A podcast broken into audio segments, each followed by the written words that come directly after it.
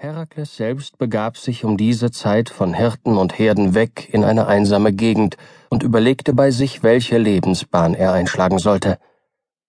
Als er so sinnend dasaß, sah er auf einmal zwei Frauen von hoher Gestalt auf sich zukommen. Die eine zeigte in ihrem ganzen Wesen Anstand und Adel, ihren Leib schmückte Reinlichkeit, ihr Blick war bescheiden, ihre Haltung sittsam, fleckenlos weiß ihr Gewand.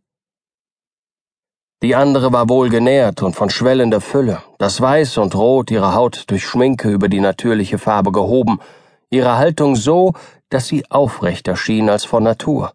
Ihr Auge war weit geöffnet und ihr Anzug so gewählt, dass ihre Reize so viel als möglich durchschimmerten. Sie warf feurige Blicke auf sich selbst, sah dann wieder um sich, ob nicht auch andere sie erblickten, und oft schaute sie nach ihrem eigenen Schatten. Als beide näher kamen, ging die erste ruhig ihren Gang fort, die andere aber, um ihr zuvorzukommen, lief auf den Jüngling zu und redete ihn an Herakles, ich sehe, dass du unschlüssig bist, welchen Weg durch das Leben du einschlagen sollst. Willst du nun mich zur Freundin wählen, so werde ich dich die angenehmste und gemächlichste Straße führen, keine Lust sollst du ungekostet lassen, jede Unannehmlichkeit sollst du vermeiden. Um Kriege und Geschäfte hast du dich nicht zu bekümmern, darfst nur darauf bedacht sein, mit den köstlichsten Speisen und Getränken dich zu laben, deine Augen, Ohren und übrigen Sinne durch die angenehmsten Empfindungen zu ergötzen, auf einem weichen Lager zu schlafen und den Genuss aller dieser Dinge dir ohne Mühe und Arbeit zu verschaffen. Solltest du jemals um die Mittel dazu verlegen sein, so fürchte nicht, dass ich dir körperliche oder geistige Anstrengungen aufbürden werde. Im Gegenteil, du wirst nur die Früchte fremden Fleißes zu genießen und nichts auszuschlagen haben, was dir Gewinn bringen kann.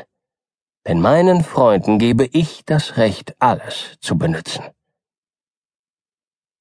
Als Herakles diese lockenden Anerbietungen hörte, sprach er verwundert, O Weib, wie ist denn aber dein Name? Meine Freunde, antwortete sie, nennen mich die Glückseligkeit. Meine Feinde hingegen, die mich herabsetzen wollen, geben mir den Namen der Liederlichkeit. Mittlerweile war auch die andere Frau herzugetreten. Auch ich, sagte sie, komme zu dir, lieber Herakles, denn ich kenne deine Eltern, deine Anlagen und deine Erziehung. Dies alles gibt mir die Hoffnung, du würdest, wenn du meine Bahn einschlagen wolltest, ein Meister in allem Guten und Großen werden. Doch will ich dir keine Genüsse vorspiegeln, will dir die Sache darstellen, wie die Götter sie gewollt haben. Wisse also, dass von allem, was gut und wünschenswert ist, die Götter den Menschen nichts ohne Arbeit und Mühe gewähren. Wünschest du, dass die Götter dir gnädig seien, so musst du die Götter verehren, Willst du, dass deine Freunde dich lieben, so musst du deinen Freunden nützlich werden. Strebst du, von einem Staater geehrt zu werden, so musst du ihm Dienste leisten. Willst du, dass ganz Griechenland dich um deiner Tugend willen bewundere, so musst du Griechenlands Wohltäter werden. Willst du ernten, so musst du säen. Willst du kriegen und siegen, so musst du die Kriegskunst erlernen. Willst du deinen Körper in der Gewalt haben, so musst du ihn durch Arbeit und Schweiß abhärten. Hier fiel ihr die Liederlichkeit in die Rede. Siehst du wohl, lieber Herakles, sprach sie, was für einen langen, mühseligen Weg dich dieses Weib zur Zufriedenheit führt? Ich hingegen werde dich auf dem kürzesten und bequemsten Pfade zur Seligkeit leiten. Elende, erwiderte die Tugend, wie kannst du etwas Gutes besitzen? Oder welches Vergnügen kennst du, die du jeder Lust durch Sättigung zuvorkommst? Du issest, ehe dich hungert, und trinkest, ehe dich dürstet.